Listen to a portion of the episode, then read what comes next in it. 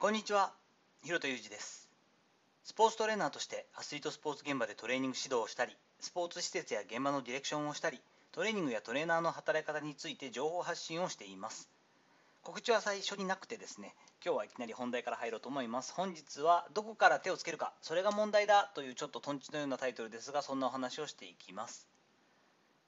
最近ですね、えエッセイをまたちょこちょこ読むことが多くて寝る前なんかなんですけれどもジェーン・スーさんの「ひとまず上出来」というエッセイ本を読んでたんですよね。この中で、まあ、本筋とはちょっと違うんですけれどもジェーン・スーさんが実際に友達から聞いたという心理テストがあってこれの結果にこうおののくというこう回があるんですけれども面白いなと思って全然人によって違うだろうなと思ったのでこの心理テストを軸にちょっとお話しできればなと思っているんですけれども興味持っていただけたらぜひですねご自身でも挑戦してみてください。その上でねある程度どういう順番でいくかなと,、えーと考える時には少し一旦一時停止して考えてもらえればなと思うんですけれども、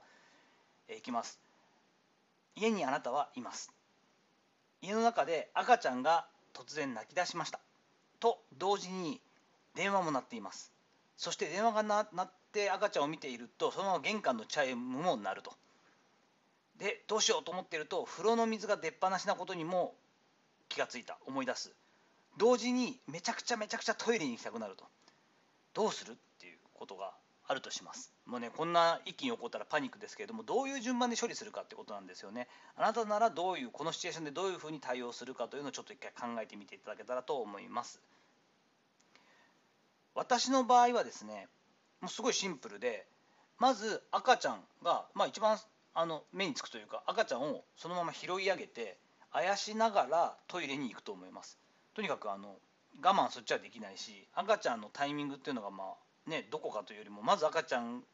泣いてる赤ちゃんが気になるので抱き上げつつトイレに行って多分男性なんですけども、えー小さい方だとしても座ってあやしながらちょっと汚いですけどおしっこしてしまってでそのまま、えー水回りですからねお風呂場が近いはずなのでトイレの近く。そのままお風呂の水を止めに行ってですね。での上で「すいません」って一応言って赤ちゃんをもう持ったままあ大変なんだなという状況が分かる状況でインターホン慌てて対応っていう感じですね。で電話はですねもう一度切れてもいいやと、まあ、またかか大事なことだったらかかっていくんだろうと思ってほっとくという感じだと思います。皆さんのケースはどうですかね？これジェーン・スーさんのケースも面白くてスーさんの場合はまず電話を取ると。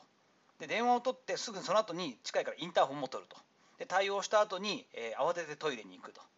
で用を済ませたら赤ちゃんをあやすと。まあ赤ちゃんね泣いてることあるだろうけどそんなに慌てなくても緊急じゃないでしょということで。そしてその赤ちゃんを抱っこしたまままお風呂の水を止めに行くということだったんですけれどもこれやっぱりよくある心理テストですから、えっと、メタファーになってるんですよね。この中で言うとですね赤ちゃんが愛情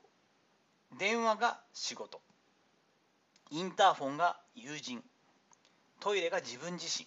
そしてお風呂の水がお金というメタファーになっているようです。なのでま何を優先してるんですか？ということだと思うんですけども私の場合は結果的にはですよ、えー家族というか赤ちゃんだから愛情ですよね、まあ、自分の娘とかのイメージなんでしょうか？愛情をまず優先してでそのまんま自分自身のことが大事だからトイレに行き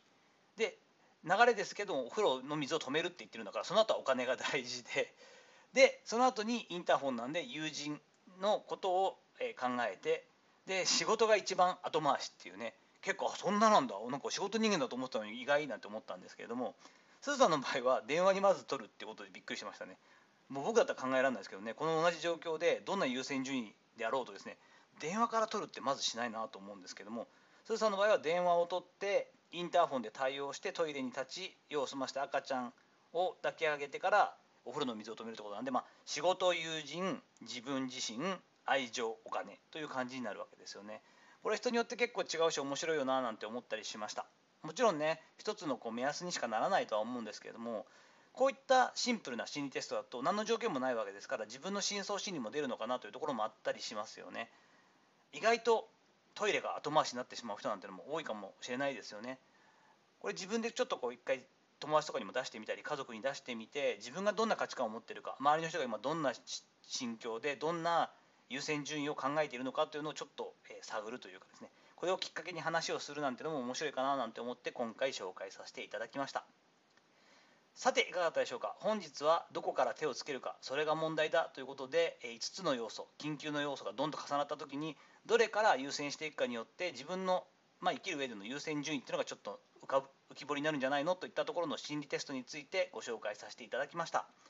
本日の話のご意見やご感想などあればレター機能を使ったりコメント欄にお願いいたします。